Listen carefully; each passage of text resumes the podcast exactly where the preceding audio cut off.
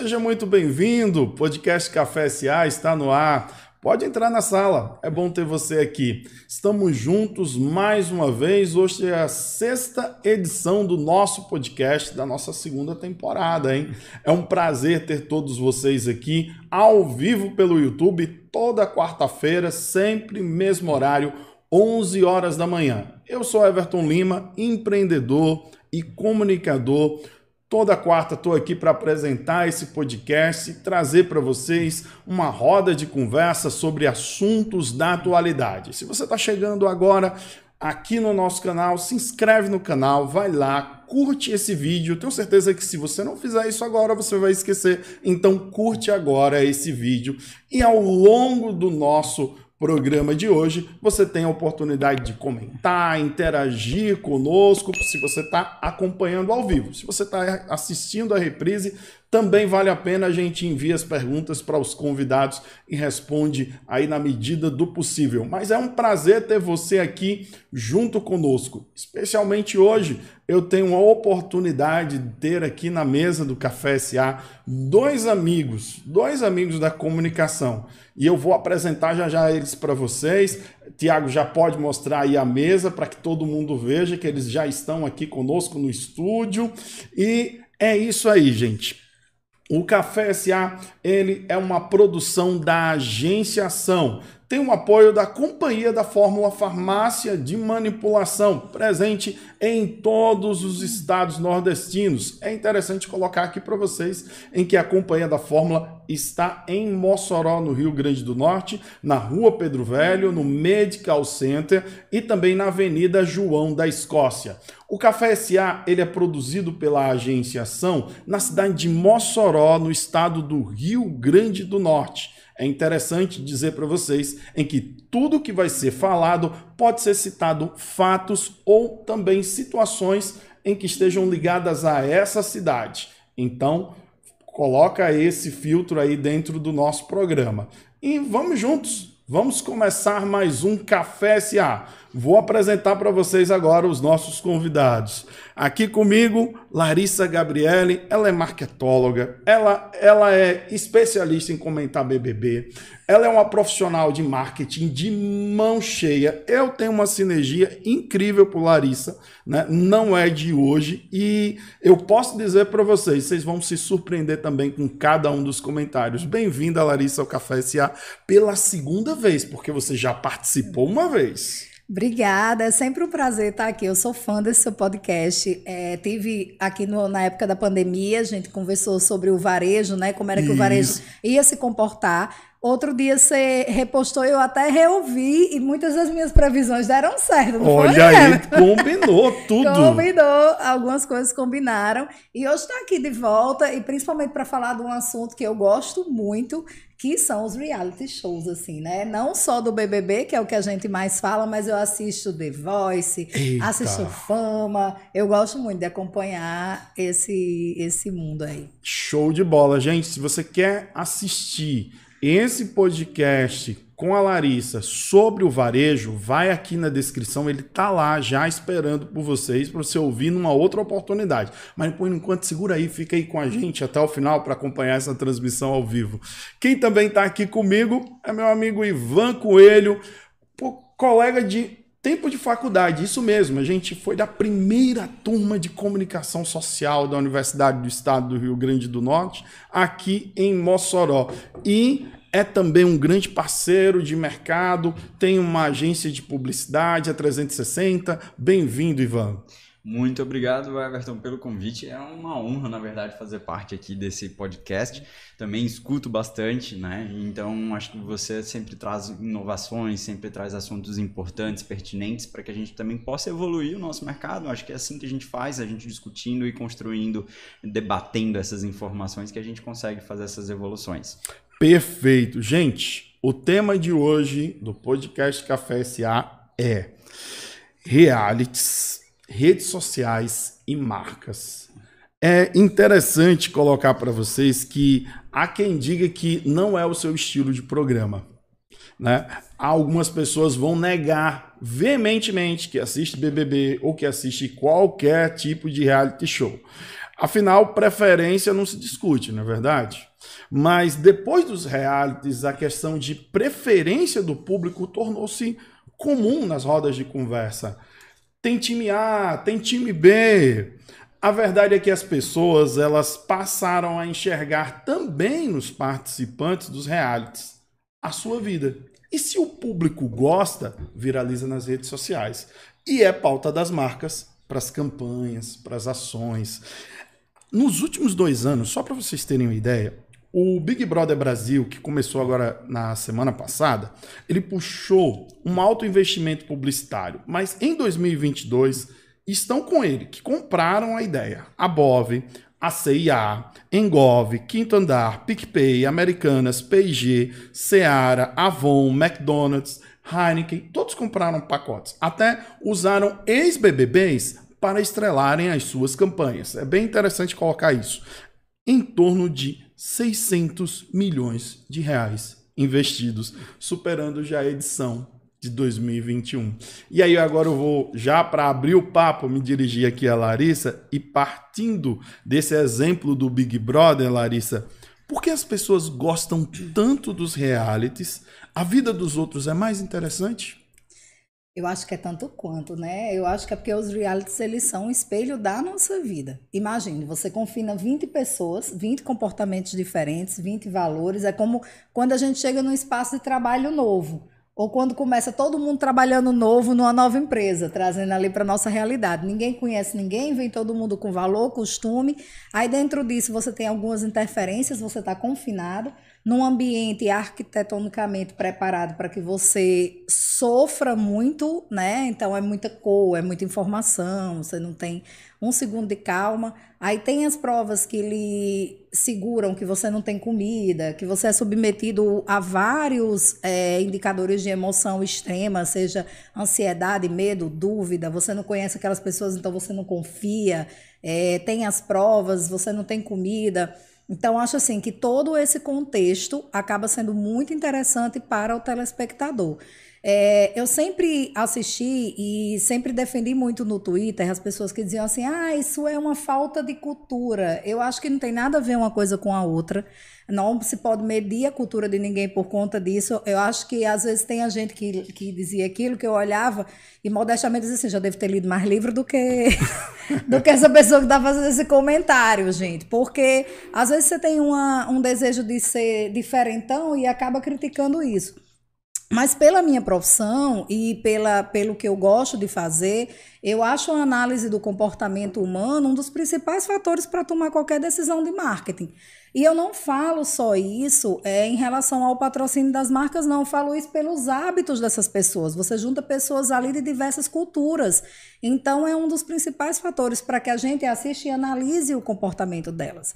Então, acho que essa não é que, que a vida do outro seja mais interessante que a nossa. Eu acho que é porque esse comportamento junto é um espelho muito grande para a gente de análise de comportamento mesmo. Eu assisto Big Brother para ver aquelas reações. E, é, e, ele é um espelho da nossa convivência. É tanto que eu vou trazer uma coisa que ontem, é, agora já fazendo um, um remote para o programa de ontem do Big Brother, em que o Tadeu Schmidt fez todo um discurso uhum. é, destacando que os BBBs que estavam é, na casa hoje, eles não estavam querendo jogar eles também não estavam dentro daquela definição do que se queria. E isso influencia muito no que o público quer ver lá dentro. Não quer dizer que eles querem ver só fogo no parquinho, eles querem ver eles viverem lá dentro. Isso. E assim, tem muito um reflexo, se você analisar, do que a gente está vivendo como sociedade aqui fora. Por exemplo, 2019, né, as pessoas fazem muito essa análise. Quem ganhou o Big Brother foi a Paula. É, e ela era uma pessoa que, que era de extrema direita. Então a gente estava vivendo esse momento no país. A gente tinha acabado de eleger um presidente da República de extrema direita. É, em 2020, aí começou-se a levantar pautas sociais. As o, próprias o ra... discussões né, que são feitas, racismo, né, a questão da mulher, a questão isso. do trans. Então, tudo isso são coisas que a gente está discutindo. E as marcas também começam a discutir Exatamente. isso também, né? Então, Aí são... isso começa a vir A voz da consciência, ela vai. Deixa eu fazer uma intervenção aqui. O pessoal que está em casa já sabe. A voz da consciência faz intervenções aqui direto nos ouvidos da gente, certo, gente? Por isso que assim o pessoal parou. Eita, o que é está acontecendo? Estamos, estamos, nos acostumando com essas luzes, com essas câmeras e etc. Né? Então... então a voz da consciência dá as orientações aqui. O pessoal de casa não consegue ouvir, mas a gente está todo mundo acompanhando, tá bom? Pode continuar Ivan. Então, é, eu acho que é isso, né? Então, muitas vezes, essas pautas que são, tra são trazidas também pelo um discurso que a casa é montada, tá certo? A casa, a estrutura, falando Big Brother. A casa é toda montada, toda preparada para isso. Mas muitas vezes os discursos são muito naturais, né? São isso. muito de vivência Perfeito. do que está acontecendo e do que, do que respalda para cada um. E aí a gente começa a entender realmente. Quando a gente está falando sobre marketing, já puxando também uma base do assunto, existem alguns tipos de pesquisas que a gente acaba vivenciando a vida desse consumidor. Tem pesquisa mesmo, que o cara chega, vai morar na casa da, da pessoa, vai tentar observar quais são os hábitos, como que ela reage, como que ela estrutura, para que depois a gente possa fazer uma análise. E a gente falar do Big Brother é um grande, é um grande projeto disso também, né? Então, principalmente para a gente, lógico, tem as pressões que são montadas, tem as estruturas que são montadas, mas esses discursos, essas conversas, essas, essas pautas que são colocadas lá dentro, muitas vezes são naturais, são deles, né? Então eles vão puxando isso e é um reflexo da sociedade. A verdade é que o que eu começo a perceber, e aí eu vou dirigir uma nova pergunta para uma pergunta para você, Ivan, você já tomando a fala agora, é o seguinte: é, embora a gente tenha toda essa divisão de opiniões dentro de uma casa, por exemplo, para as marcas é interessante um investimento em um reality como esse. Porque se você observar, é isso que eu quero que você explique para gente. Porque há poucos anos atrás isso era muito tímido. O BBB era visto como é, entretenimento né, é, entretenimento barato, vamos, vamos qualificar assim, né? Então, agora tá diferente. É. Hoje, na verdade, a realidade também é muito diferente. A gente está falando de valores, né? Você falou aí aproximadamente 600 milhões. A gente está falando são 12 cotas de patrocínio, onde oito são principais e quatro, né, que são de apoio, vamos dizer assim. Então, a gente está falando numa realidade muito diferente, até no sentido de valor, porque as cotas ficaram exorbitantes, cada vez maiores, cada ano que passa, obviamente, aumenta, mas também de estratégia. Né? Então, essa relação da estratégia da marca ela se perceber como uma grande possibilidade de ação, de execução por uma estratégia de comunicação ou de aproximação com esse consumidor, ficou muito maior. Né? Então, a gente acaba tendo uma relação também mais forte até com as redes sociais, né? Então, aquela discussão de quem que tá pautando, se é a televisão ou se é a rede social, e a gente começa a perceber que é tudo junto, né? Que é tudo, tudo é. muito, muito misturado. Então, a televisão, ela pode trazer um, um, conteúdo e que vai reverberar dentro das redes sociais e assim vai. Então, são discussões que a gente começa a perceber, até nos discursos que você falou, ah, o discurso do Tadeu e tudo mais, é um termômetro que ele tira das redes sociais também, né? Dos comentários Isso. que são aplicados, dos conteúdos que são mostrados mostrados. Então são coisas que a gente começa a perceber através dessas redes sociais. Que antigamente, no início do, do programa, não se tinha com tanta força. Né? Uhum. Então... E hoje é, você tem somado a isso as plataformas de streaming, né? Você tem o Globoplay, por exemplo, que faz milhões e zilhões de assinaturas é, na época do Big Brother. É, você tem o pay-per-view, que é outro canal. Aí a Multishow, que é um canal do grupo Globosat que isso. reproduz isso. E você ainda tem é, a quantidade de portais de notícias e fofocas que é pautado desse período inteiro, três meses de mídia garantido pelo confinamento das pessoas no Big Brother. Então, isso na indústria do marketing é um movimento milionário. Com certeza. É, eu, eu, como gosto de acompanhar como funciona é, toda, toda essa mecânica e tudo, eu sou assinante Globoplay, porque já sou recorrentemente. E eles estão com agora com uma novidade para o Globoplay, que é você ler o QR Code uhum. na tela e aí você está automaticamente no WhatsApp deles. Então você passa o dia recebendo lista de transmissão e os assuntos do que do que está acontecendo. É, as atualizações do Clique BBB, o que aconteceu na casa, se eu quiser botar lá o resumo de um participante, eu já fiz o teste, aparece para mim o raio-x, o que ele fez, qual foi o destaque das falas dele durante o dia. Então, assim, é tudo uma indústria que, que lhe movimenta como consumidor a fazer é, essa análise. E para o marketing, isso não é bobagem.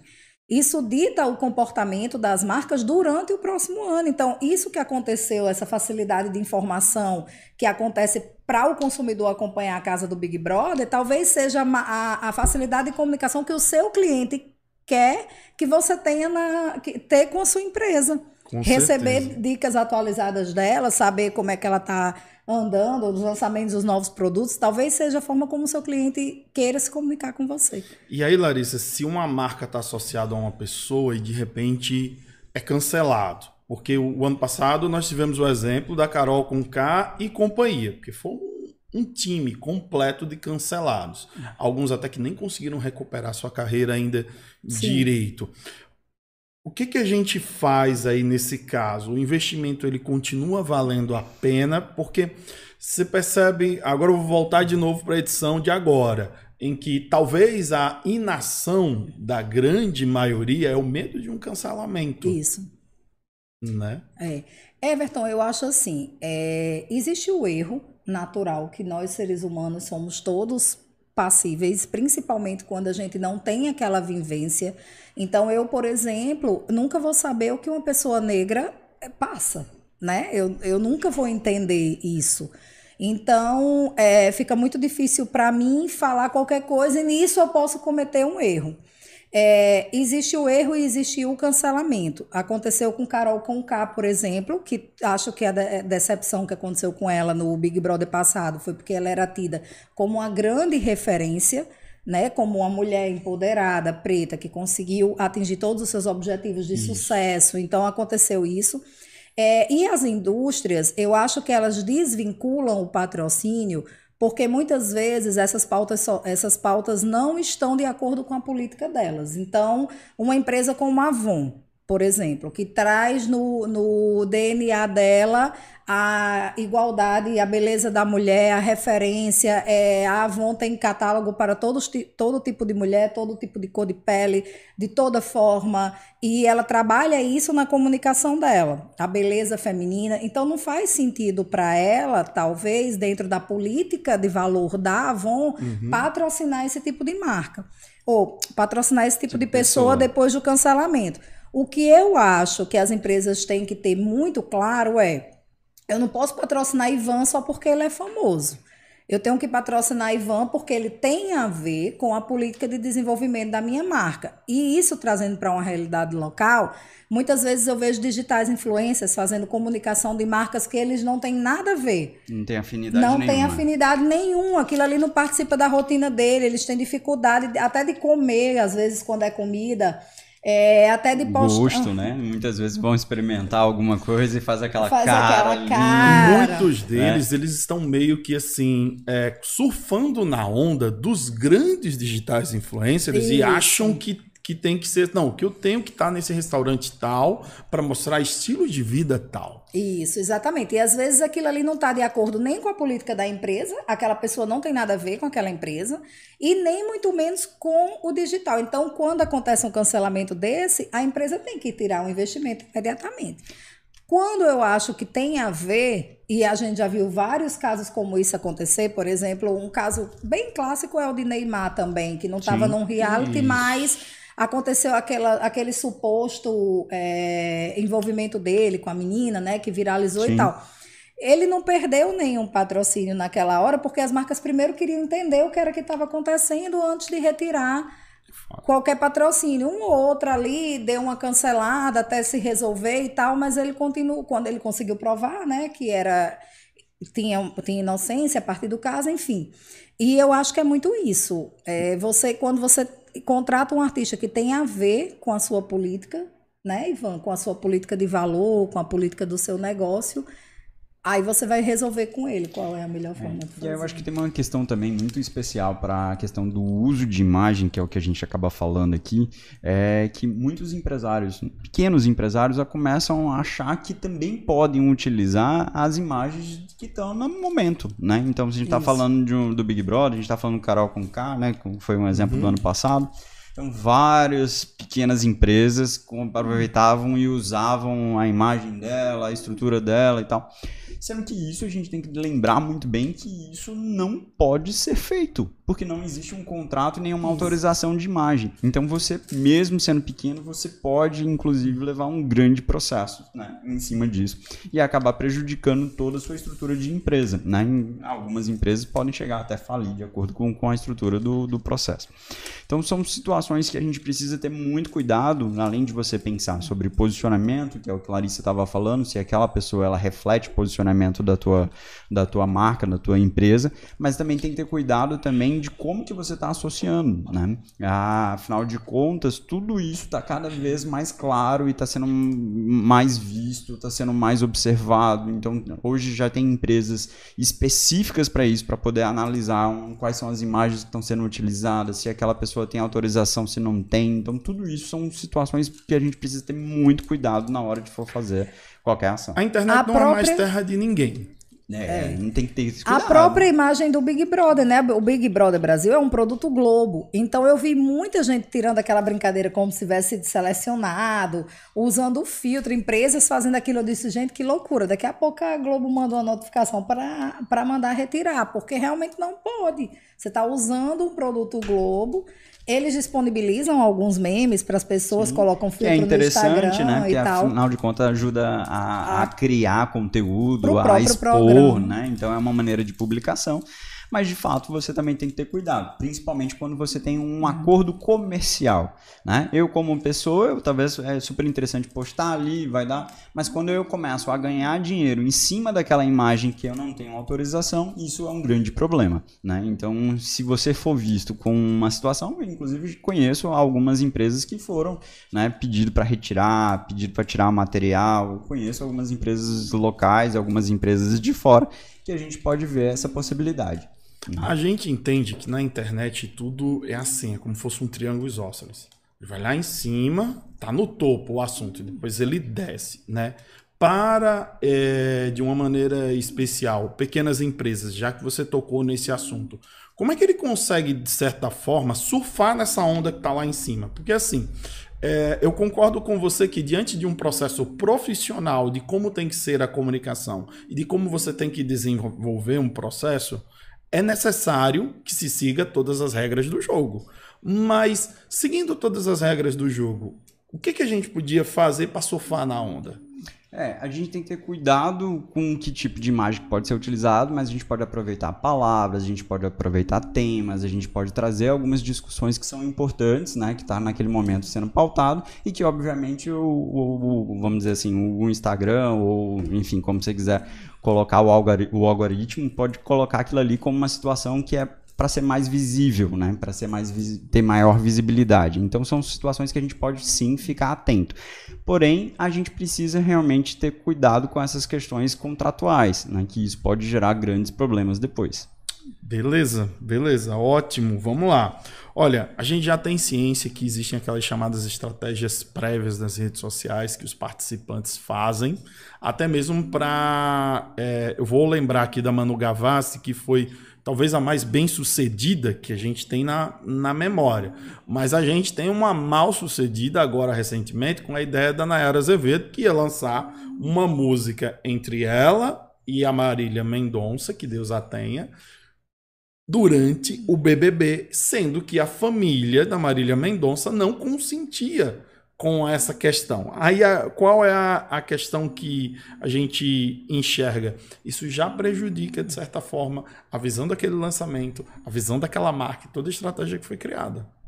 É, a Manu, ela, ela lançou né, essa ideia que depois dela todo mundo começou a seguir de fazer um conteúdo prévio para o BBB. É, até tem uma participante que está dentro da casa, Maria, que ela fala em vários momentos que vai lançar uma música a cada domingo e o clipe vai ser soltado de acordo com a roupa que ela tá. Então, uhum. quando ela vai se vestir, ela diz: Ah, hoje sai meu clipe. E Nayara, a, inclusive, Nayara acha que a música dela já foi lançada dentro da casa. É engraçado isso, né? Ela não sabe desse confronto da, da, com a família da Marília Mendonça, porque ela já estava confinada. É, para quem não sabe, eles ficam confinados oito dias antes de entrar na casa. Então, quando tudo isso aconteceu, ela não ficou sabendo. E aí, ela acha até que a música foi lançada. Everton, assim, como, como eu sou, eu entendo toda a parte de marketing e apresentação de imagem, óbvio que eu entendo tudo isso, mas eu acho que a pessoa tem que estar tá na casa e, e, entrar lá. Acho que o máximo que você tem que produzir é um conteúdo de fotos. Esse conteúdo de vídeo, brincando com meme, essa, eu acho que tem que surgir isso, tem, tem que ir de uma forma muito natural. É, a Manu Gavassi fez, eu acho que era porque tinha muito a ver com a identidade dela que ela trabalhava. A Manu, ela é uma youtuber, ela tinha uma série no YouTube daquele jeito, com aquela, com aquela estrutura. Ela não fugiu da série que ela tinha no YouTube e ela fez aquele conteúdo para ficar atualizando o conteúdo dela de YouTube enquanto ela estava confinada. E acho e... até, Larissa, desculpa te cortar, mas tem um, um quê também da novidade, né? Que eu acho que isso é muito importante. Né? Então ela de fato foi a primeira a fazer isso. Quem for o segundo sempre vai ser colocado como segundo. Então você tem que ter um cuidado para também não repetir, não ser uma cópia daquilo que estava sendo, né? Que deu certo. Então acho que esse é um cuidado que todo mundo Isso. deveria ter. Porque fica, não fica engraçado, fica forçado, fica parecendo uma coisa repetitiva. Se você analisar é, do ponto de vista de comunicação, os roteiros dos vídeos da Manu eram roteiros que tinham a ver com o que ela falava. É, dentro da série dela do YouTube, né? Eu não lembro o nome agora, mas ela fazia, ah, tô indo para um retiro espiritual. Uhum. Ela brincava com as coisas que ela já brincava na, no, no, no material que ela produzia. Então, acho que há uma coerência. Quando você nunca produz esse tipo de conteúdo e de repente você começa a produzir porque você está na casa, eu já acho que fica estranho. É quando o storytelling realmente é real. É, ela, ela fez uma continuidade porque ela tem essa série semanal, ela ia ficar confinada e ela precisava ter conteúdo para isso. Diferente de Nayara, que não, que não faz tinha sentido, costume, né? Que não fazia já essas é ações, essas intervenções. Então você é como se você já entrasse na, na casa com toda uma estratégia de comunicação e, e é, planejamento pensado, que talvez até para os artistas do camarote seja uma coisa que eles precisam fazer mesmo mas que eu acho que é muito legal o, a assessoria gerar conteúdo do que acontece na casa. É, é, é, o que eu vou, vou só entrar para dizer é o que houve uma crítica eu assisti o, o Marcos Mion. A gente tá falando muito do grupo Globo aqui tá gente? Mas não, não é à toa porque a gente começou com o Big Brother o Big Brother tá no, no, no momento é discussão então a gente tá falando.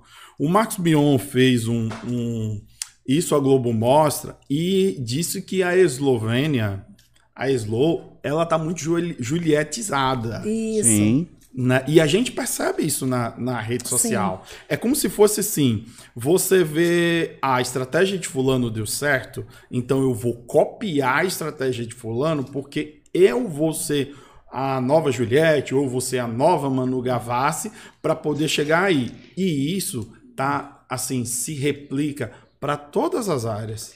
É, o, e o que eu acho que a gente tem que ter cuidado, Everton, né? Primeira coisa, primeiro pensar de que todo mundo que está lá na casa, a gente está falando também de marca, né? Então aquilo ali ele acaba virando um artista, mesmo que ele é pipoca, né? Ele também acaba sendo um artista e ele vai trabalhar aquela, o nome dele como uma, uma forma de ganhar dinheiro também através desse nome. É uma marca. E aí, dentro desse sentido, eu acho que uma coisa que a gente precisa também cuidado é porque o público, né, nós como seres humanos, nós já somos muito comparativistas, né? Então, assim, a gente já tem uma tendência muito forte de fazer essa comparação. Então, qualquer semelhança, a gente vai começar a ligar uma coisa com a outra. Então, esse é um cuidado que a gente precisa ter. muitas vezes, confesso, eu acho até que nem é planejado, né? muitas vezes aquela pessoa, a atitude daquela pessoa é porque ela é assim mesmo, ela funciona assim, e a gente começa a fazer o comparativo. Era muito interessante agora, saiu de novo, né? Ah, Boninho colocou o trio Parada Dura de novo, que aí falou, né, acho que do Gil e do, do Vini, fazendo uhum. o comparativo. Da, agora vai, vai fugir o nome do, do, do, nome. A Eslovênia com, com, a Juliette. Com, com a Juliette e a, a Lourinha, que eu esqueci o nome agora. A Sara. Não, mas a Sara é com a, a, atual de hoje, que eu esqueci que o nome. é a Bárbara. É a Bárbara. Pronto, obrigado. Né? Então, fazendo o trio Parada Dura de novo, já começaram a, a conversar sobre isso e fazer esse comparativo.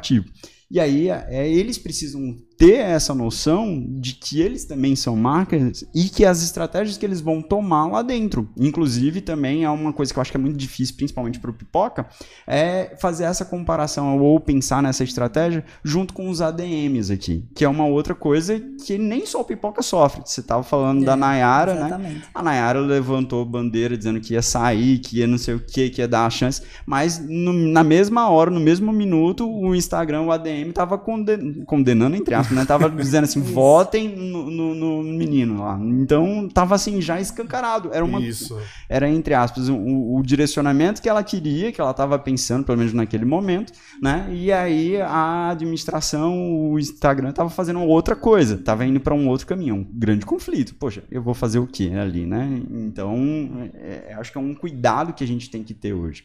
Eu tive a oportunidade de conversar muito com o pessoal que fez, né, o da Juliette né? Então, essa sensação, que inclusive hoje boa parte da equipe realmente está com um outro integrante, né? Executando.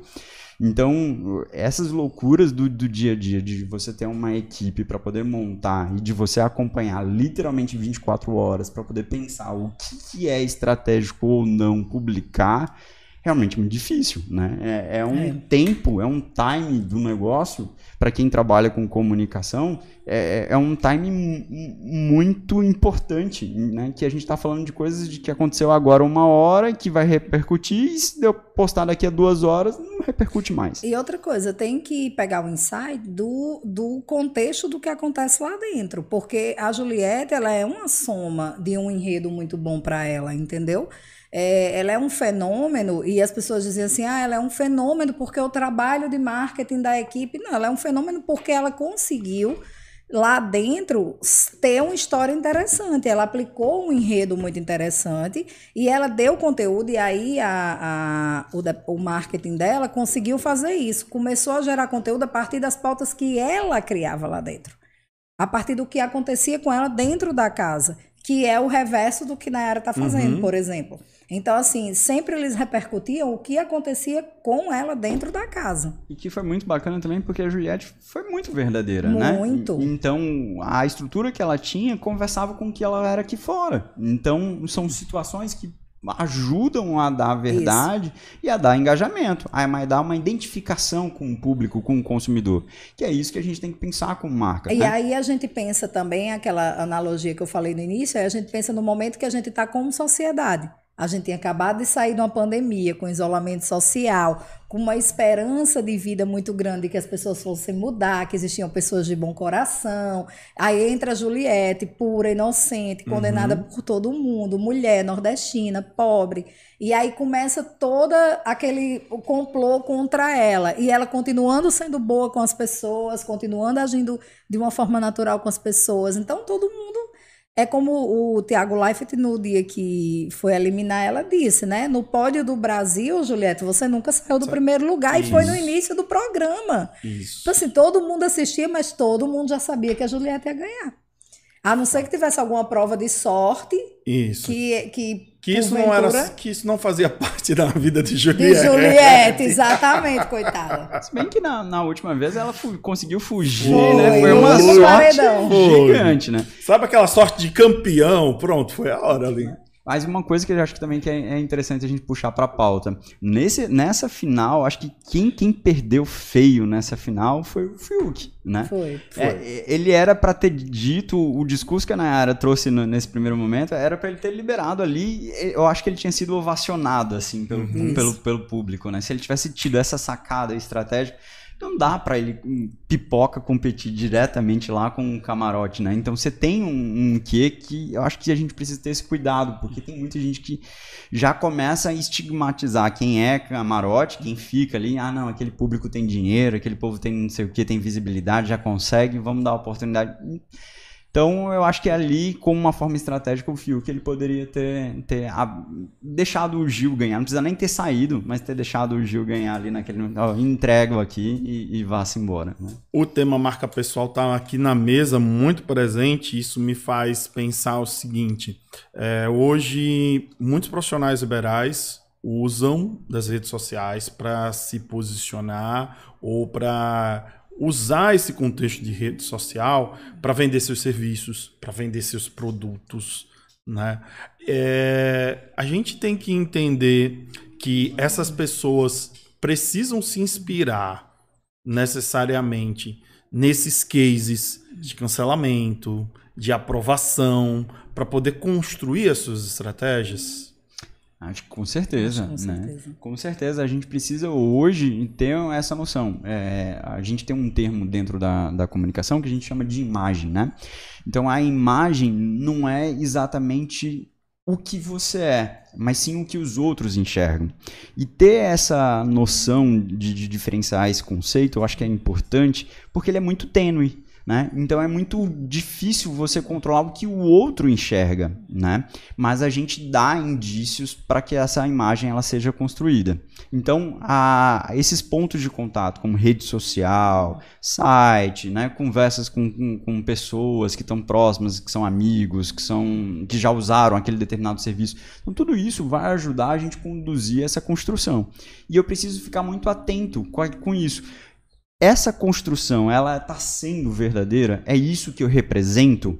Né? De novo, a gente puxou aqui o, o, tema de Juliette, uma grande sorte foi porque ela conseguiu ser verdadeira por muito, isso. por, muito, muito por essa constância, né? E hum. até pegando um gancho, é, se a gente analisar a Nayara hoje, por exemplo, se você acompanhar ela no pay-per-view, ela, ela fala muito é, esse autoconhecimento que Ivan tá falando aí, né? Ela se enxerga muito como uma pessoa muito famosa. Eu já vi alguns memes e algumas piadas, tipo assim, tá bom, Madonna? né? Brincando, porque ela se, ela se coloca. Vamos falar sobre mim, né? É, eu, eu tenho fama. A Nayara, ela diz muito, ela tem muito essa fala. A Nayara do palco, a Nayara que domina plateias, multidões, tipo assim. E, e ali ninguém a viu assim. Não. É.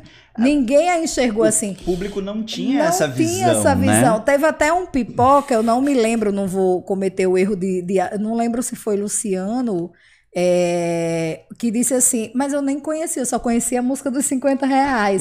tipo assim, ele tinha uma lembrança da música, mas não sabia quem ela era, porque a música, como foi um hit, tocou muito, então você escuta involuntariamente na rádio, no supermercado, né? Então ele sabia a música, eu não sabia que era. Fica falando e, eu só, só, só, conhecia a música. Então, esse cuidado. E eu vejo hoje, Everton, é, isso, essa falta de cuidado demais. Nisso que Ivan falou dos profissionais. É tipo assim. As lojas é o que eu mais vejo. Vê um meme, um, um Reels ou um TikTok. Quando eu vejo é, as fotos das vendedoras tendo que repercutir. Sim.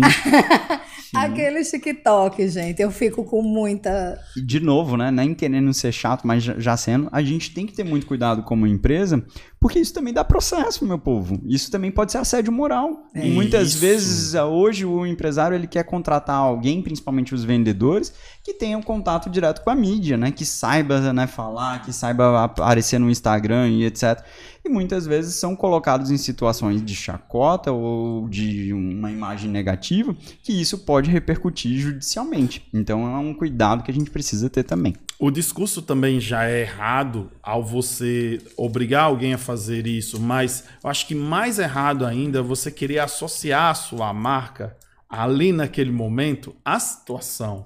Porque hoje não é que as pessoas estão politicamente corretas, eu não entendo assim. Eu acho que hoje as pessoas estão com um pensamento mais crítico. Antigamente, eu acho que eu vou lembrar aqui do, do, dos meus professores lá de ensino médio, em que eles diziam: a massa não pensa, as pessoas não, não, não se manifestam, vai se revezando políticos e políticos. E o que a gente está vendo aí em relação a instituições políticas, econômicas, é completamente diferente. As pessoas se manifestando, as pessoas se posicionando. E aí, eu acho que justamente a, a gente tem uma maior quantidade de informação, é. isso é claro, todo mundo já está cansado de ouvir, mas a gente também tem mais abertura e mais espaços de fala, né? Então, antigamente, vamos, vamos, vamos ser muito francos, a gente não discutia essas pautas que a gente está discutindo hoje, Fato. né? Então, elas estão chegando com mais força e com mais representatividade e que as marcas elas precisam ficar antenadas a isso também, porque muitas vezes uma postagem simples que você acha que está sendo feita feito ali no seu Instagram, aquilo ali pode repercutir de uma forma negativa gigante, até uma boa ação que você acha. Né? Exemplo muito simples é aquelas a, que viralizou, a cada curtida, cada comentário vai ser doado um quilo de ração para uma instituição e de repente aquilo ali viralizou de uma forma tão grande que o cara não tinha condição de, de cumprir o prometido, né? Então fica esse cuidado que a gente precisa ter, que aí as pessoas começam a criticar, e, e assim, né? Nós somos ótimos, adoramos criticar tudo, né? Então sempre vai ter alguém que critica, sempre vai ter alguém que vai estar tá aplaudindo, então isso também já começa a ser relativamente natural e a gente precisa ter essa consciência como marca. Né? E a gente precisa ter esse cuidado, mas essa consciência de que a gente não vai conseguir agradar todo mundo. A gente está falando de público. Vocês trouxeram aqui né, o exemplo da Nayara, que o cara nem conhecia a Nayara.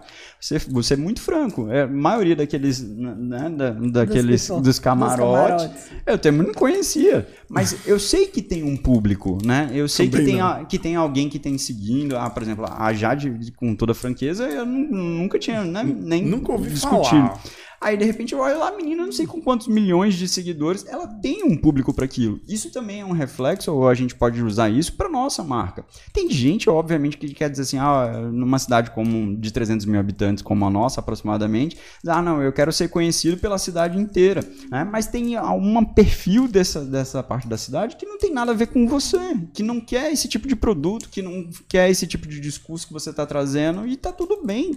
Né? Você só tem que achar qual é o perfil que você está querendo conversar. E talvez aí eu vejo um grande risco de cancelamento quando você insiste muito em bater numa porta que não é sua. É, entender assim, né, que a sua comunicação ela é específica. Eu, eu sempre acho que cada negócio é pensado para aquele negócio. Até quando a gente está falando de uma franquia, é, eu acho que o comportamento em Mossoró é totalmente diferente do comportamento em Natal, totalmente diferente do comportamento em Fortaleza. Então, até isso, a comunicação ela tem que ser específica. E quando a gente pega essas coisas e replicam, ah, eu achei legal, eu vi tal loja fazendo. Ah, eu achei legal, eu vi meu concorrente fazendo. Se não for a sua comunicação, é, e na maioria das vezes não é, eu acho que você acaba dando um tiro no pé mais do que tendo um, um, um benefício, entendeu? É, e uma das coisas que, assim, que a gente precisa começar também a, a tentar é porque marketing não é publicidade. Né? Aqui a gente já, já discute muito isso, isso, muito francamente. Então, existe uma diferença gigante e a gente precisa começar a profissionalizar o marketing das empresas. Isso. Eu preciso começar a ter essa construção. Então, por exemplo, eu só consigo saber se aquela ação, entre aspas, vai dar certo ou não vai dar certo, depois, obviamente, que eu executo. Aí eu começo a criar um histórico disso, eu começo a, a, a perceber qual é o tipo de comportamento que acontece quando eu faço aquela ação. Então, se eu fiz essa ação, deu certo, na próxima que eu vou fazer de novo, aumentou o engajamento, aumentou o número de vendas e etc. Então funcionou. Então ela tem uma tendência a dar certo. Agora, se eu já faço aquilo ali a primeira vez e não dá certo, a segunda não dá certo de novo, aí porque meu concorrente fez, eu vou ter que fazer de novo também, não é assim que funciona. Você está acompanhando o podcast Café SA ao vivo pelo YouTube. Se você está chegando agora, curte esse vídeo, se inscreve no canal. Nós estamos aqui junto conosco. Larissa Gabriele, marketóloga, Ivan Coelho, publicitário. Estamos conversando sobre realities, redes sociais e marcas. E aí, a partir de agora, na verdade, já desde o início desse vídeo, você já podia Pode deixar aí o seu comentário, sua pergunta, sua interação. já vou começar a ler aqui os dois primeiros comentários, que é de gente aqui bastante conhecida. Vamos lá. É... Marcelo Henrique aqui mandando um abraço para nós três. Três grandes amigos, profissionais altamente qualificados, ótima escolha, sucesso. Marcelo, grande abraço, meu amigo. E Cris, Cris Lam, sou fã declarada dessa turma. Olha aí. É, são dois queridos, na verdade, dois, né? É. A gente fica suspeito em falar de vocês, mas são profissionais que a gente teve uma, tem uma convivência considerável nesse, nesse sentido e que a gente conta muito, né? Acho que é muito legal isso também, sabe? A gente começar a ver aqui, a gente tem basicamente três agências aqui, eu tô profetizando isso. já. Três, três agências aqui que são amigos, que são parceiros e que a gente precisa mostrar isso, né? Eu defendo muito isso, Ivan sabe disso. Para mim, é, nós devíamos dialogar mais. Nós devíamos sentar numa mesa, todo mundo junto e conversar. O tempo não deixa. Porque a gente tem que trabalhar para sobreviver e pagar os boletos Sim. daquelas coisas que a gente está tirando print. Então, é interessante é, isso, que a gente entenda que o nosso mercado ele é nosso porque todos nós participamos juntos que cada um tem o seu lugar ao sol. Larissa faz é, do jeito dela, Ivan do jeito dele, eu do meu jeito. E o importante é que a gente fortaleça isso ainda mais, que quanto mais forte estiver, mais oportunidade me dará e dará também para outras pessoas que chegarem com certeza só fortalece o mercado, né? E é isso Eu que a gente precisa também. A gente precisa ter essa noção de união, essa uni união de, também de profissionais que queiram fazer que o mercado dê certo. É, e assim, a gente não consegue abarcar todo mundo, né? Não, não tem como atender todos os clientes. Então, acho que a forma da gente também é dividir isso, né? Conseguir é, trocar essas experiências. Um cliente que não é mais, eu tenho um perfil mais voltado para o varejo, então não é tanto meu perfil, é um cliente de saúde, mandar para Everton, é um cliente é, manda para Ivan. Então, assim, acho que também a gente tem os nossos perfis de Sim. atuação, é, nós como profissionais temos que cada vez mais reconhecer no que verdadeiramente a gente é bom, no que, no que a gente falha. Eu acho que a maturidade, eu já estou no mercado há 16 anos. Eu, um dia desses 16, não sei quem foi que disse assim, é mais, menina. Alguém me disse, eu tava, tava no papo de sábado, eu disse assim, são 16 anos, aí acho que foi assim, assim, é mais. Eu disse, não, é 16, vou estacionar. Porque senão se a pessoa vai fazer conta, meu Deus, eu vou ficar desesperado. Boa referência, você falou do papo de sábado, lembrar aí que Larissa tá no papo de sábado, podcast você pode encontrar no Spotify também. também. Pode continuar. E aí, é, assim, eu, eu acho que eu trouxe muito essa maturidade. A maturidade profissional me trouxe essa noção de não querer saber tudo, uhum. de entender que eu não sei tudo, de entender que eu preciso de braços para me auxiliar em muitas coisas, né? É óbvio que a experiência que a gente tem desse tempo, ela soma em muitas decisões. Ela soma até na tranquilidade de algumas crises, na inteligência emocional que a gente adquire com a experiência para tomar decisões sob pressão, né? Eu, às vezes, faço campanhas é, políticas, fiz agora a campanha da OAB, enfim. Então, assim, algumas tomadas de decisões sob pressão, você tem ali uma tarde para decidir uma coisa que é decisiva. Óbvio que a experiência ajuda nesse contexto, é, no, nos fortalece nesse contexto. Mas essa consciência, assim, de aprender com essa galera nova que está chegando no mercado, é, aprender com esse pessoal que domina tudo na internet, no YouTube, no TikTok, no é, é muito bacana também, sabe, Everton? É uma Acho que troca... é uma troca muito válida para a gente. Eu vou, eu vou avançar dentro do nosso tema falando do seguinte: é que há um tempo atrás a gente ouvia falar sobre marcas se humanizando para se tornar mais próximo das pessoas. Será que não estamos vivendo um movimento contrário agora. Agora as marcas estão procurando os rostos humanos em que são mais presentes das pessoas? Gente, eu sou muito confusa com esse negócio de humanização. De verdade.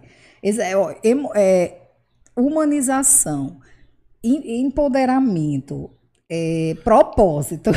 Tudo palavras da moda. Tudo é, palavras da eu moda. Sou meio, é, eu sou meio traumatizada com isso, porque eu, eu Everton, assim, todas as vezes que me pedem para definir o que é marketing para você, o que é o seu trabalho para você, para mim, não sei como é para você, não sei como é, mas para mim é um processo, é como se é um processo criativo.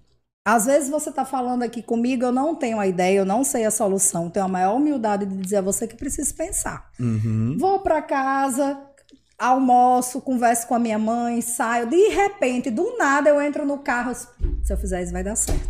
Então, assim, é um processo de arte mesmo. Como um pintor, quando vai pintar o quadro, tem que, para mim, e funciona tá tudo assim. bem. Tá tudo e tá bem. tá tudo bem. Então, quando eu vejo essas fórmulas mágicas, traga o seu amor em cinco dias, eu fico muito, inclusive, chateada, porque eu sei que existem muitas pessoas que compram isso e eu sei que na prática não funciona. Uhum. Porque eu já aprendi no meu tempo de vivência diária de marketing que na prática não funciona. essa humanização, é, ela me preocupa quando ela não é genuína. Certo. Quando eu preciso colocar numa comunicação, ah, eu sou uma universidade. E aí eu estou lá fazendo o marketing da universidade e eu preciso colocar nessa universidade. Aí eu vou assim, ah, a gente vai fazer hoje o storyboard das fotos. Eu preciso de dois alunos pretos, dois alunos loiros, um aluno ruivo, um aluno. Então, assim, essa humanização dessa forma, nesse estereótipo, ela me preocupa. Eu acho que ela tem que ser genuína através do que a gente falou, da política daquela empresa, a partir do que ela realmente é. Então, se você é um espaço. É, pronto, eu fui, eu, eu estive gerente de marketing do, do shopping por sete anos, né? Então, assim, lá é um espaço de convivência geral. Lá é um espaço que convivem todas as pessoas, por ser o único shopping da cidade nós tínhamos um público, Ivan hoje ainda é, até hoje é agência do shopping, então pode confirmar isso, não sei se mudou, mas tinha um público de todas as classes sociais, uhum. é, de todos os nichos de mercado, né? Tinha muito isso, não era um shopping de classe, era um shopping geral. Então a gente tinha essa variedade na comunicação. Ela era importante para ver a identificação das pessoas. Mas é porque era uma coisa genuína. O shopping é assim, você cruza com todo mundo lá dentro. Né? Então eu não posso ter uma empresa que não tem aquele perfil de público uhum. e eu uhum. colocar aquele perfil para humanizar enquanto eu não tenho esse perfil de humanização, entendeu? Uhum. É, e eu acho que você fala muito, muito coerente na hora quando a gente está falando de novo que marketing não é igual a publicidade, né? Uhum. Então você está achando que publicidade está ali, você vai trazer a humanização para a publicidade, vai trazer todos os estereótipos, vai trazer isso. essa abertura e tudo mais, mas na prática você não executa isso, né? Então o marketing ele acaba sendo muito mais do que a gente está falando só sobre publicidade, só o aparecer, só o outdoor, só o comercial de televisão. E é uma preocupação que a gente precisa ter. Quando a gente está falando historicamente, né, né, puxando, a gente tem um, um, processo onde a marca era muito ligada ao produto em si, né? Então, o que, que você tinha? Ah, eu tenho aqui um, uma caneca, ela é branca, ela cabe tantos ml, e esse era o principal ponto, né?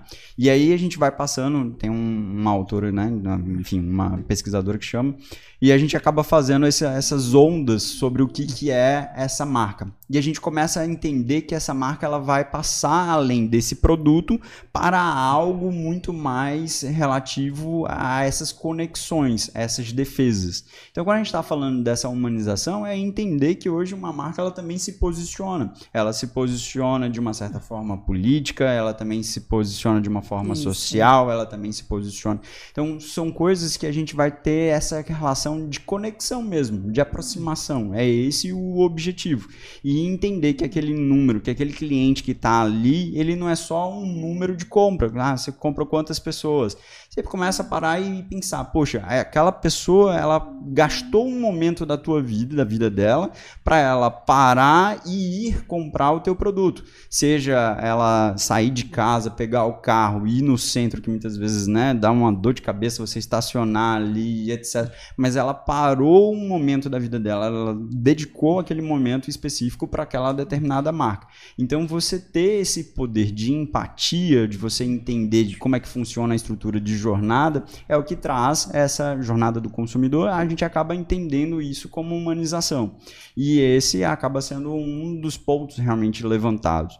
E aí eu tenho que ter o cuidado. É, como virou palavrinha da moda e tudo uhum. mais, então existem pessoas que fazem de forma correta e existem pessoas que fazem né, de, qualquer, de jeito. qualquer jeito. E tá trazendo isso como um parâmetro de humanização. E aí é um cuidado que a gente precisa ter nesse sentido para que a gente também não que coloque os pés pelas mãos, pelas mãos, é né? Porque tudo vem do planejamento de marketing do que é a empresa, né? Dos pilares que ela tem, quais são os valores, quais são a missão na SWOT dela, como ela vai se posicionar quais são os pontos fortes, quais são os pontos fracos, né? O que é que ela tem dentro desse planejamento estratégico?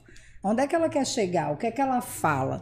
E aí, quando levando de uma forma bem prática, quando a gente, quando eu no marketing entendo isso, eu passo para Ivan que só vai comunicar como as pessoas devem saber que aquilo isso. ali deve ser feito. Então, eu vou chegar para Ivan e vou dizer, Ivan, ó, a nossa empresa é assim, o perfil é esse, o comportamento do consumidor é esse, E, desculpa te cortar, mas isso é o que a gente mais encontra dentro da estrutura do mercado. As pessoas, os empresários, eles não conhecem Não o seu conhecem. produto. Eles Nem, não o seu, conhecem sua nem o, seu, o seu consumidor. É, eles acham que é. Ele tá tem uma bola de cristal lá e ele diz: pronto, hoje vai ser assim. A maioria deles são assim. É, e aí o que é que está acontecendo? O, o a próprio comportamento de consumo, eu gosto muito de, do- é, a experiência de varejo me trouxe muito essa, esse, eu estudo muito é, a antropologia do consumo, o, o comportamento de consumo, e, o- e isso tem mudado porque essa geração futura, é, essa geração que vem depois da gente, é, aliás, duas depois, Não dá, né? duas depois, Depois da gente. Ah, tá. eu tô ficando Tá, desesperada. to- tá todo mundo aqui beirando os 40, gente, já. Pois é, por isso que é tá duas. complicado, Até, né? até o ano retrasado era essa geração depois da gente. Gente. Agora é duas depois da gente. Tá puxado o A gente tava conversando Tá. isso antes nos bastidores, então é um assunto recorrente. É, mas os 40 tá pesando mesmo. Enfim, é, é uma geração que ela quer solução. É uma geração que quer solução do consumo. Então, ela não quer saber a quem ela está comprando. Ela quer saber se. Para ela, tanto faz comprar num site como no outro, numa loja como na outra, ela quer saber se resolve o problema dela. E é uma geração prática, é uma geração de clique, de, de compra num clique, né? É uma geração que às vezes o preço e o produto que ela quer importa mais para ela. Então são análises que é, os, os, os departamentos de marketing atuais já tem que estar fazendo, porque essa galera já vai começar a consumir agora, daqui a três, quatro anos. Isso. Então o comportamento é completamente É diferente. diferente. E a gente, como empresário, né, a gente que está aí oferecendo esse produto para esse determinado público, a gente tem que começar a notar também que as coisas começaram a ter uma competição muito maior. Ficou Isso. muito mais fácil, entre aspas, né? Você produz essa caneca, né? Hoje, antes era só você que conseguia esse Isso. caminho das Índias para essa caneca chegar até aqui. Mas aí, de repente, já entrou o plano B, já entrou alguém no C e etc. Então, os produtos começam a ficar muito parecidos. E quando eu falo produto, eu tô falando de bens e serviços. Mas começam a ficar muito parecidos. E aí, o que começa a diferenciar, de fato, são essas conexões. São esses posicionamentos que você vai dizer, né? O que, que você defende, o que, que você não defende. Porque, pô, eu vou com- comparar essa caneca com essa caneca. Não, mas essa daqui, ela tem uma- um cuidado com preservação ambiental de verdade que aplica. Isso acaba pesando para esse consumidor. Afinal de contas, como a Larissa disse, através de um clique ela sabe, ela entende quem é esse Isso. cara, já sabe como é que funciona essa marca, já trabalha essa relação. Então, é um cuidado que a gente precisa ter cada vez mais. É, porque senão eu peço na Shopee e pronto, tá tudo. Tá bem. tudo Nada bem. tem, E eu, entendeu? acho, e eu acho que é isso mesmo. Hoje, Certeza. essa competitividade que a gente tinha, que antes era só local, hoje não existe mais essa Ainda tem frete né? grátis, Tá, tá tudo bem. chega, chega na minha casa, eu não preciso sair. Não, exatamente. E sem falar de que é, os negócios locais acabam sendo muito privilegiados, porque se ele tem a dois passos da casa dele uma academia, ele não vai atravessar a cidade para ir para a academia lá do outro lado. Né? De jeito nenhum. De jeito nenhum. Né? Principalmente se essa academia oferece a mesma coisa. Pois. Aí o que, que acon- começa a mudar, né? Eu até saio para ir pro outro lado. Eu não sou de academia, acho que dá para notar. Mas é, eu até vou pro outro lado quando eu tenho um, sei lá, um, um professor que conquista, né? Muitas vezes você tem esse quê de diferencial do serviço. Você tem uma turma que vai para lá. Então Isso. você tem que ficar atento realmente o que, que acaba sendo diferencial para o teu consumidor. Muitas vezes você acha que o diferencial é só ter equipamento. Pegando um exemplo genérico Isso. que a gente estava falando da, da academia. Mas muitas vezes não é. Às vezes aquele profissional que está ali acompanhando, ele acaba sendo um grande diferencial e você precisa ficar atento. né? Talvez a roda de amigos acaba sendo um grande diferencial. Então você estimular isso, o que hoje também está muito em voga, né? Isso. As comunidades defensoras de marca acaba sendo um grande diferenciais. Vocês estão acompanhando o podcast Café SA, que hoje nós estamos conversando sobre realities, marcas e redes sociais. Eu estou trazendo aqui Larissa Gabriele, marketóloga. Ela está no Papo de Sábado, podcast do Spotify. Ivan Coelho, vocês podem encontrar aí também pelas redes sociais. Os dois vocês podem encontrar pelas redes sociais, no Instagram especialmente, tá bom? E estamos conversando sobre esse tema no nosso podcast de hoje, transmitido ao vivo pelo YouTube. Chegou agora, faz o seguinte: curte esse vídeo, se inscreve se você não se inscreveu ainda, deixa aí o seu comentário e participa aqui junto conosco. Já tem mais comentários aqui do João Paulo Saraiva. Ah. Não podia faltar, né? Tem também do Ramon Cavalcante dizendo assim: Larissa e Ivan são demais. Live é excelente. Valeu, obrigado aí a todos vocês que estão conosco.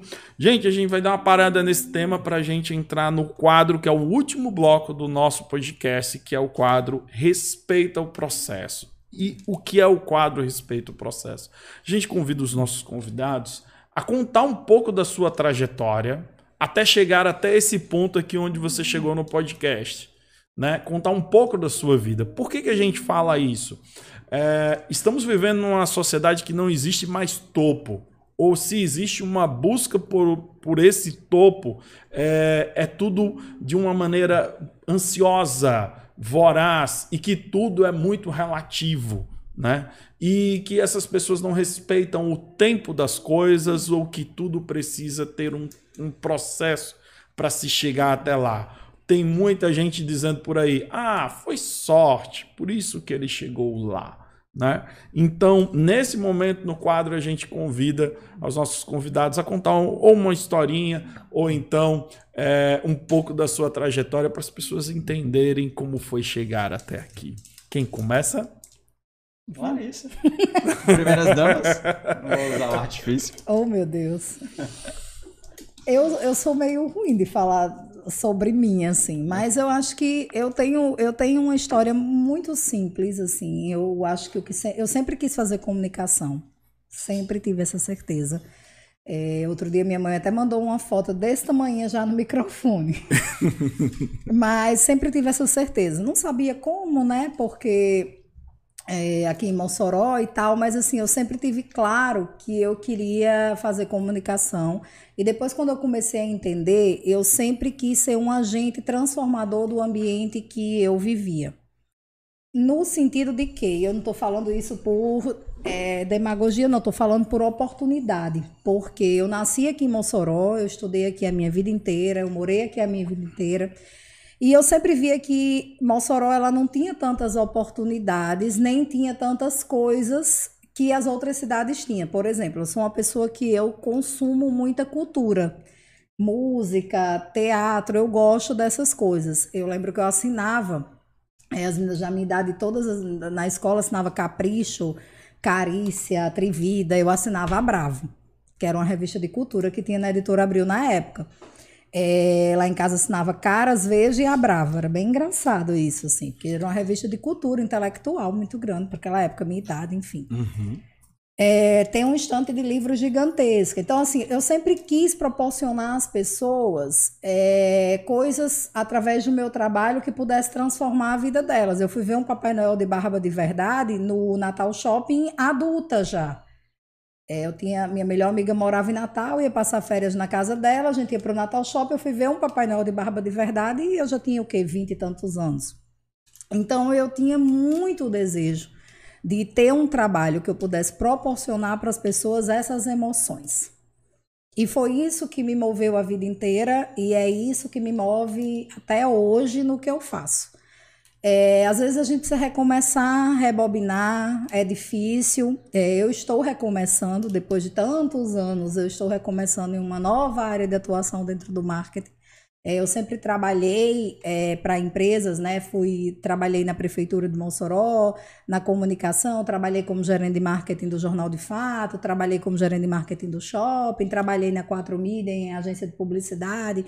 E agora estou passando pelo desafio de empreender para mim, né, de fazer essa assessoria de marketing para outras empresas, o que eu fazia nos meus trabalhos para outras pessoas com esse mesmo, com essa mesma ideia de transformar essa realidade, de empresas que sonham em ter um departamento de marketing não pode ter e eu trazer para elas essa solução é, de uma forma que eu acho que eu consigo transformar isso.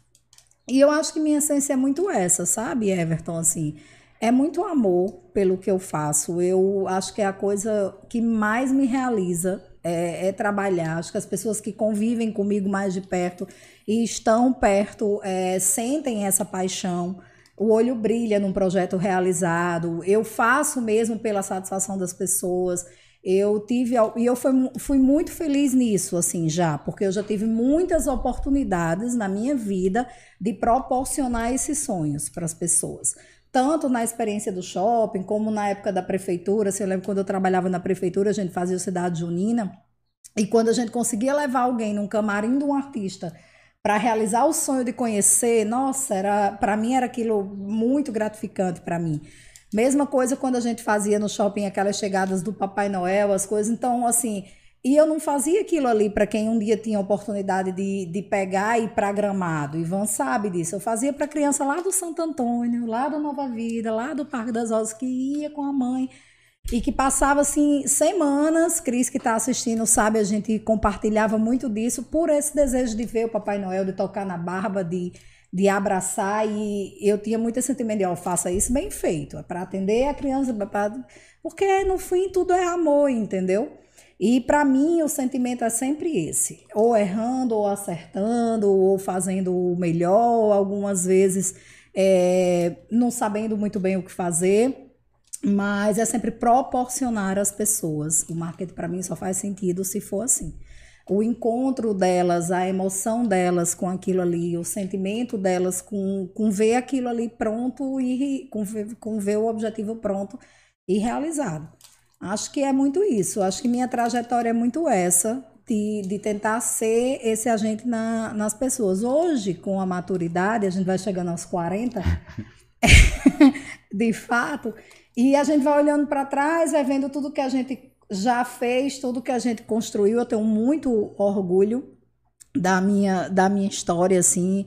Eu nunca quis. É ai, não ser rica, enricar com isso. Eu até hoje tenho esse meio, pagando os boletos, tá ótimo. Tá tudo certo. É, pagando o que eu queria conquistar de bem material, já conquistei muita coisa, falta pouco para o que eu almejo, então tá ótimo, sabe? Acho que cada vez mais eu tenho esse propósito assim de viver uma vida que eu possa proporcionar coisas boas para minha família. Eu sou uma pessoa que eu sou muito família, né? Minha mãe, minhas irmãs, meu esposo. Então, assim, poder ter uma vida boa com, as minhas, com a minha família, poder proporcionar, porque é ruim, né? Quando a gente quer uma coisa e não pode ter, não falta e tal. Eu já vivi isso, é muito ruim. E fora isso, assim, poder oportunizar as pessoas a realizar os sonhos delas, sabe? Ser esse agente. Acho que isso para mim tá ótimo. É, o, esse autoconhecimento tem me trazido isso de uma forma muito tranquila, é, de uma forma de não sofrer mais para ai, vou, vou morrer aqui para conseguir isso. Não, se, se der, Deus, se não der, tá tudo bem. Eu sei que a vida nos traz oportunidades.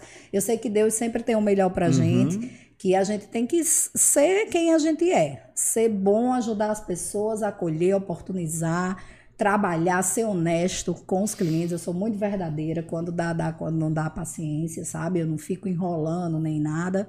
E segue o fluxo. É isso. Olha, eu, eu gostei muito do que você disse. Eu resumi bem. Sobretudo, Larissa, quando você fala de servir para transformar a vida das pessoas. Eu acho que todas as profissões deveriam pensar dentro dessa perspectiva. Acho que quando, quanto menos eu incluo o amor naquilo que eu faço, mais se torna mecânico, mais se torna técnico. Se eu não tenho um porquê do que eu vou fazer algo, então por que eu estou fazendo? Acho que começa bem por aí. E a gente sente muito isso, pelo menos na sua pessoa, nas suas palavras. Né? Acho que é, você falou bem ah, lá atrás, ah, essas palavras da moda, propósito, precisa entender não, você já entendeu tudo. É, porque para mim não é automático, assim, nunca é. foi. Cada projeto é novo. É, só concluindo, Ivan, eu, eu, por exemplo, foram trazendo a, a experiência do shopping, né? Acho que foram sete dias, já, foram sete anos, então deve ter sido tipo sete dias da criança.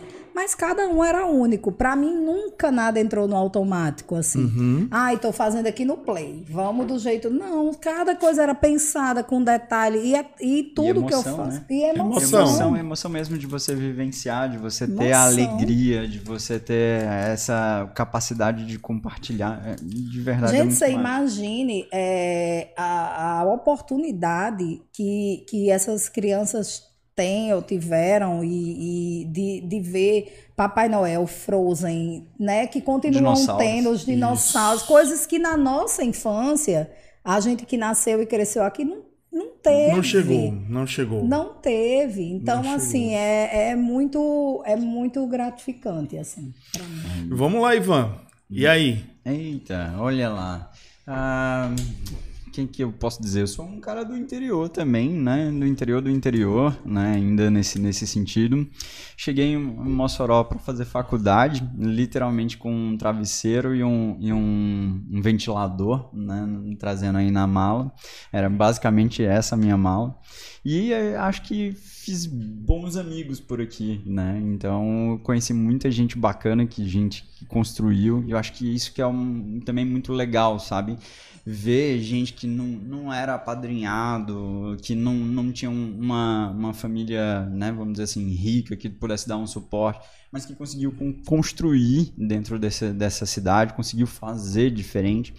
Então, vocês são, são, são muito queridos, né? Assim, a gente já se conhece já há muito tempo, então desde aquele, daquele momento que a gente pegava o busão para chegar na UERN, desde o momento que eu trabalhei com Larissa também em outra agência que a gente chegava discutindo também quais são o que, que tinha para ser feito, como ia ser feito, né? Então, esses, esse relacionamento, eu acho que isso, isso é, é o que ganha melhor dentro da estrutura do mercado, né? É o, é o melhor benefício, de fato. Né? É as pessoas que a gente acaba envolvendo na nesse, nesse dia a dia, né, na nossa rotina.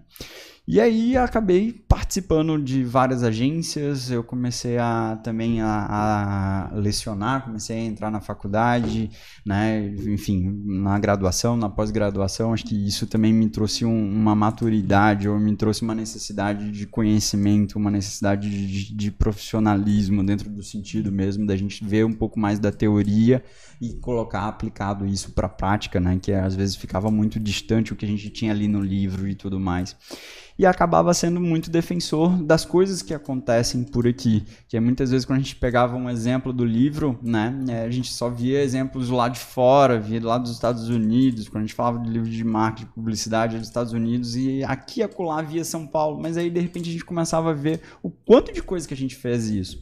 Lembro numa pós-graduação que a gente, inclusive, eu fiz com, com Larissa, um professor disse assim, olha, tem, a, aqui não tem ninguém fora da curva, né? Eu falei, opa, como assim não, não, não tem ninguém fora da curva?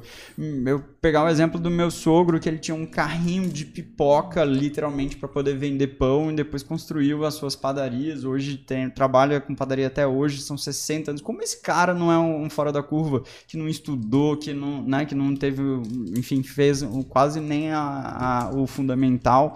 Então, como é que esse cara não é, não é fora da curva? Ele é fora da curva. Então, muita coisa que a gente faz por aqui, até aqui mesmo no seu podcast, a Ana Brown, que acabou sendo um grande exemplo, uma pessoa daqui que conseguiu conquistar o Brasil de uma certa forma toda.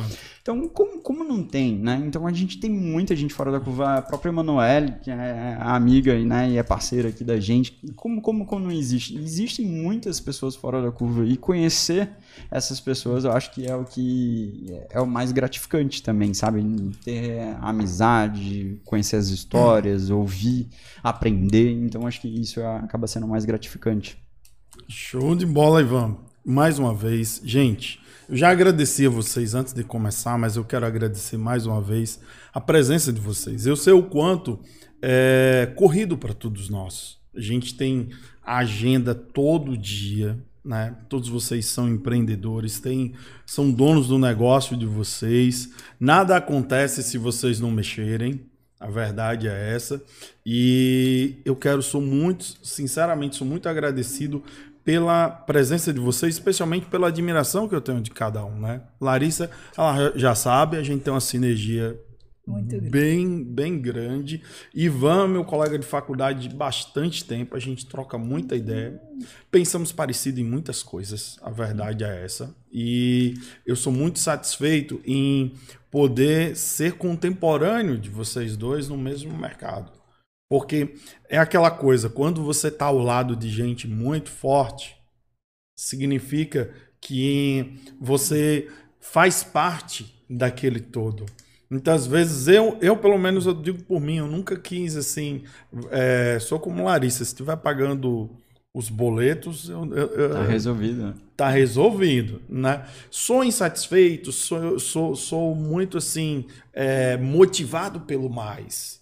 Eu nunca gosto de ficar em um lugar apenas. Eu sou muito insatisfeito. Então eu, eu quero mais, eu quero mais. Faz parte da minha natureza. Eu digo muito que a gente é inquieto, né? Pronto, Eu inquieto, é, a que palavra essa melhor. situação, É? Eu sou muito inquieto, então eu, eu, eu quero sempre mais. E é, quero demonstrar só mais uma vez a admiração que eu tenho pelos dois e agradecer por estarem aqui. Mais uma vez. recíproca é totalmente verdadeira Total. e a gente que agradece o espaço, né? De estar aqui, de poder compartilhar alguma ideia, compartilhar, enfim, trocar algumas ideias. Eu acho que isso é muito, muito bacana. E como você disse, é super corrido, mas é muito gostoso, né? Quando a gente chega assim e encontra pessoas que a gente gosta, que a gente admira e aí faz esse momento de, de trocar ideia, é muito, muito, muito bom. Show. Larissa, alguma coisa? Só agradecer a oportunidade e parabéns pela iniciativa. Eu acho que é incrível isso. Eu amo podcast e você foi muito pioneiro nisso em Mossoró, como é em muitas coisas. É, Para mim, estar aqui com o Ivan, que é minha maior referência de trabalho e tudo, a gente sempre foi muito amigo, sempre foi muito próximo. A gente já brigou, a gente já chorou, a gente já fez as pazes, mas exatamente porque a gente sempre quis encontrar, às vezes que por muitos caminhos diferentes, o melhor caminho. E faz parte. é, eu quero muito agradecer a oportunidade, agradecer a quem assistiu a gente, né, Ivan, a quem ouviu. Muito obrigado. Compartilhe um Muito podcast, obrigada. compartilhe também aí no YouTube.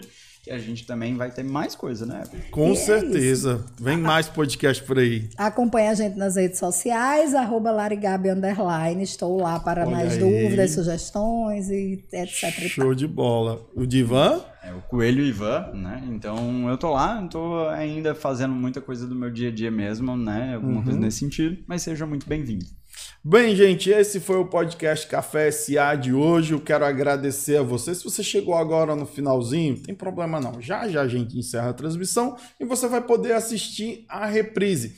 Ah, mas não tem tempo, eu vou sair agora. Tem nada não. Amanhã você escuta no Spotify, tá bom? Dentro do seu carro. Fica liberado toda quinta-feira o nosso áudio lá no Spotify, tá bom? Muito obrigado mais uma vez. Na próxima semana estamos de volta quarta-feira, 11 horas, para a transmissão ao vivo do nosso podcast. Um grande abraço e até lá.